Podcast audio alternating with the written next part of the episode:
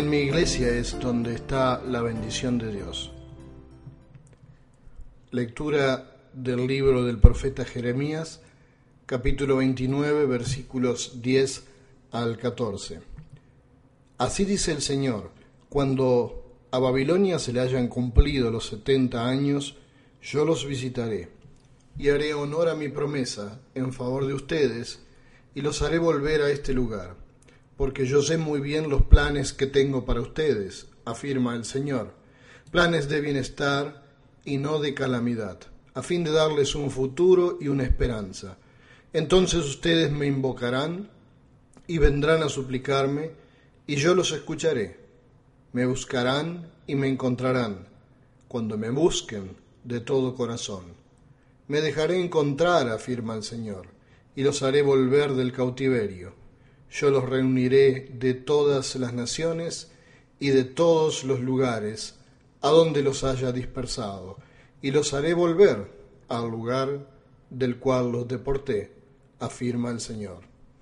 Había un miembro anciano de cien años que estaba celebrando precisamente su cumpleaños en la iglesia a la cual había asistido fielmente desde que era joven. Durante ese festejo de su cumpleaños, y después que cada uno comió su pedazo de torta, su helado, y se entregaron las tarjetas de felicitaciones en el salón de la iglesia, a la familia toda y a los amigos, cuyo número ascendía a más de cien personas, se les solicitó ir un momento al templo. Un bisnieto, un joven de treinta y pico de años, acercó a su bisabuelo al púlpito y delante de toda la congregación le formuló la siguiente pregunta en voz alta. Bisabuelo, todos sabemos que apenas si puedes escuchar y no puedes ver. Así que cuéntanos, ¿por qué todavía sigues viniendo a la iglesia todos los domingos? El anciano centenario y fiel cristiano respondió, porque amo a Jesús con todo mi corazón él me ordenó estar aquí y tan solo quiero mostrarle a todos del lado de quién me encuentro yo. Hoy nos reunimos para celebrar este culto y el tema para este domingo tiene que ver con cuáles son las armas o las herramientas que Dios nos otorga para hacer frente a la realidad. Nuestra realidad y claro está la realidad que es también de la comunidad cristiana donde nos congregamos. Si sentimos que pertenecemos a Dios, entonces también tenemos que sentir que pertenecemos a una comunidad específica y visible. Nuestra comunidad es esta a la que hoy estamos aquí asistiendo. Esta es nuestra casa. Es imposible decir que uno es cristiano si no pertenece a una comunidad de cristianos también. Es por eso que el Señor nos dice, donde dos o tres estén reunidos, allí estaré yo en medio de ellos. Y Él no dice, donde estés allí solo, allí voy a estar.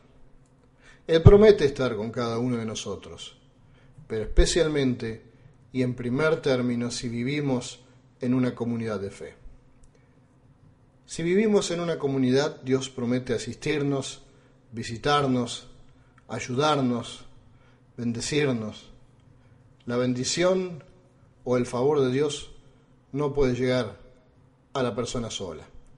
Primero debe llegar a la persona por medio de la comunidad. Y este, estimados hermanos y hermanas, es el núcleo del mensaje para hoy. Buscar a Dios con todo el corazón. ¿Estás buscando a Dios con todo tu corazón? El primer lugar donde vas a encontrar a Dios es en la iglesia la comunión de los santos, que se reúnen a escuchar lo que Dios tiene para decir. Y esta palabra de Dios quiere ser algo reconfortante. Para mí este es un mensaje alentador, el saber que Dios quiere cumplir con sus promesas, con las promesas que nos hizo a nosotros.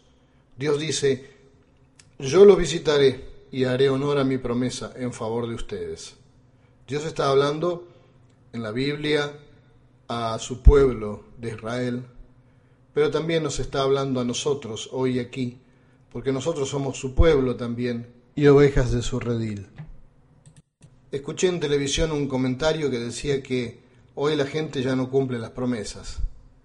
Puede ser, quizás mucha gente no lo hace ya más, porque han perdido lo que se llama el valor de la palabra empeñada. Dios, sin embargo, quiere seguir cumpliendo con sus promesas, y esas promesas comienzan a cumplirse en su pueblo, o lo que es lo mismo decir su iglesia y por consecuencia a todos los que pertenecen a su iglesia. ¿Quieres sentir un Dios que cumple sus promesas? Acércate a cualquiera de sus iglesias. Acércate a esta tu iglesia. Porque yo sé muy bien los planes que tengo para ustedes, afirma el Señor, planes de bienestar y no de calamidad, a fin de darles un futuro y una esperanza. El mundo, o más exactamente los medios de comunicación, nos están bombardeando constantemente con noticias de malestar e infortunio y de calamidades. Sin embargo, hoy aquí estamos escuchando algo que es revolucionario. Dios nos está hablando de bienestar, de abundancia, de felicidad. Nos está hablando de victorias y de alegrías.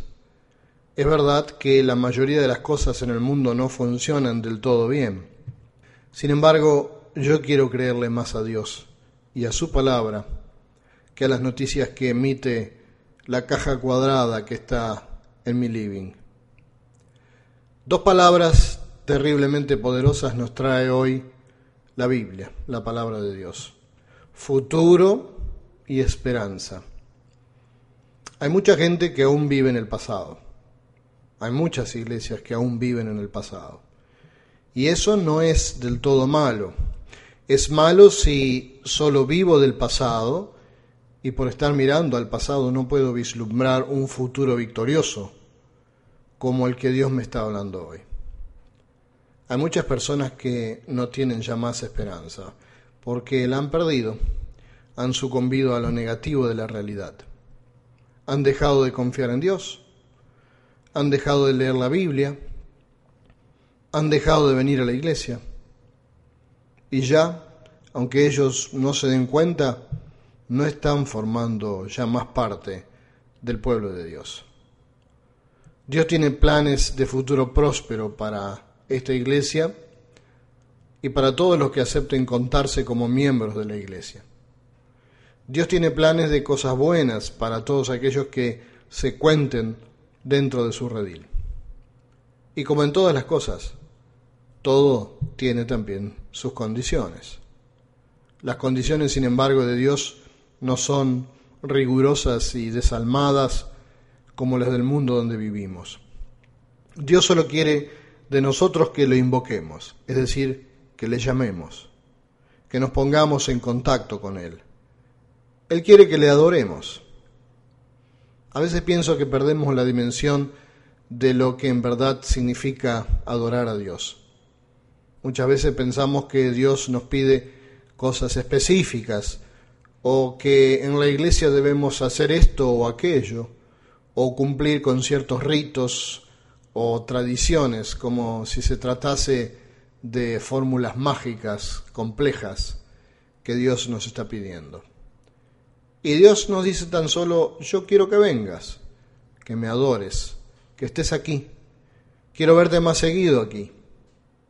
Y eso es adorar. Es mostrarle a Dios con nuestra presencia que le guardamos respeto y obediencia. Eso es lo que quiere decir el cuarto mandamiento cuando dice, acuérdate del día de reposo para santificarlo.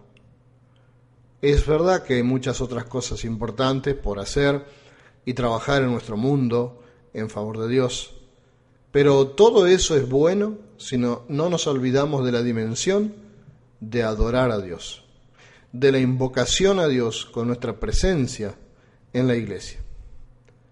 La humildad de demostrarle a Dios que estamos en su iglesia simplemente porque queremos serle obedientes. Y si a esto no lo sabías, es bueno que lo sepas, porque quizás Dios solo está esperando esa parte de ti en el día de hoy. Me buscarán y me encontrarán cuando me busquen de todo corazón. Buscar con el corazón a Dios es eso, venir a la iglesia, a la iglesia que hemos elegido pertenecer y mostrarle a Dios nuestra obediencia. ¿Las cosas no están saliendo como quisieras en tu vida? ¿Por qué no pones a prueba a Dios en este sentido? A ver si Él no es un Dios fiel y realmente cumple con sus promesas en tu vida. Dice al final el texto, y vengan y supliquen y escuchen a Dios. Luego de venir entonces sí viene la parte de suplicar. Suplicar, según el diccionario, significa pedir con humildad y sumisión a algo. La humildad sucede cuando decidimos obedecer a Dios y participar de la iglesia. Y sumisión significa considerar que con esta actitud nos ponemos a la disposición de Dios y nos confiamos a su cuidado paternal.